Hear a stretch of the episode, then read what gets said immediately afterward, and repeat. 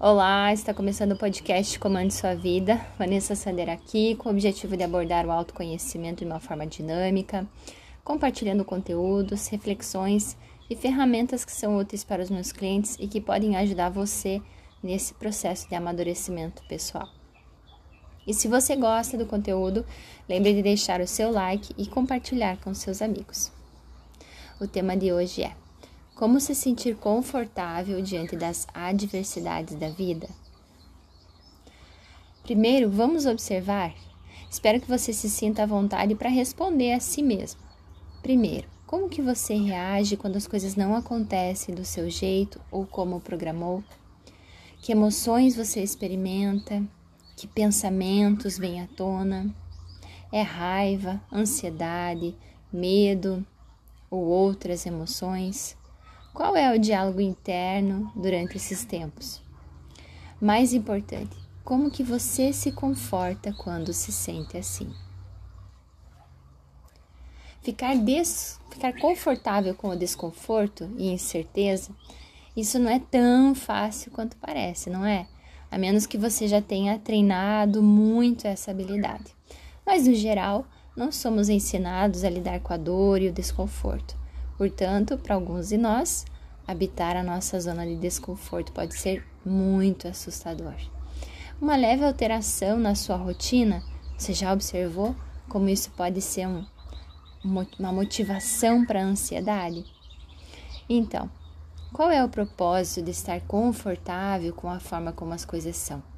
Significa que experimentamos menos estresse, dor e sofrimento, porque aceitamos a vida como ela é em vez de desejar que as situações fossem diferentes. Na verdade, é algo que muitas vezes vejo na minha vida e na vida dos meus clientes também. Muitas pessoas experimentam dor e sofrimento e querem aprender como superá-lo.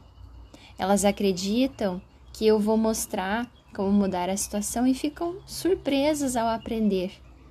Eu ajudo a mudar a maneira como elas olham para aquela situação. E aí elas aprendem a enfrentar a sua dor e mudar sua percepção do que está acontecendo, o que diminui significativamente o seu sofrimento.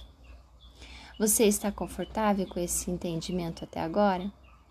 Você poderia alimentar a ideia de que as circunstâncias da vida não são a causa raiz da nossa dor e miséria, mas sim de como olhamos para ela, para elas. Mesmo se tivéssemos experiências similares ou iguais, a reação de cada um aos eventos se dá de modo individual. É verdade que às vezes não podemos mudar nossas condições externas, e é aí que devemos mudar nossa resposta em vez de internalizar o estresse.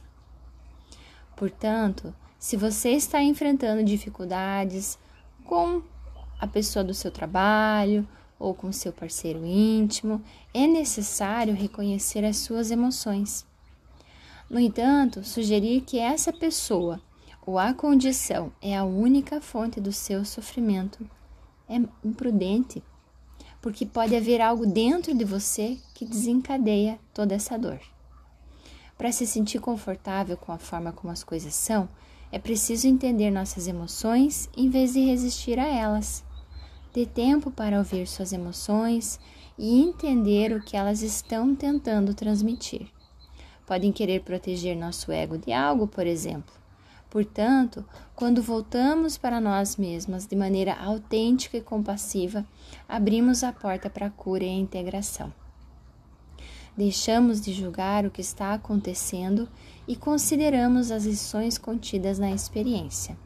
As lições aprendidas com nossas experiências difíceis são as que mais devemos valorizar. A próxima vez que por algum motivo qualquer algo sair da rotina, observe seus pensamentos. Veja como você lida com isso e que pensamentos desencadeia. Um exercício simples que me ajudou muito foi identificar como qualquer mudança leve alterava a minha percepção de realidade. Então eu simplesmente paro quando algo muda na minha rotina e visualizo o dia desenrolando com essa nova informação.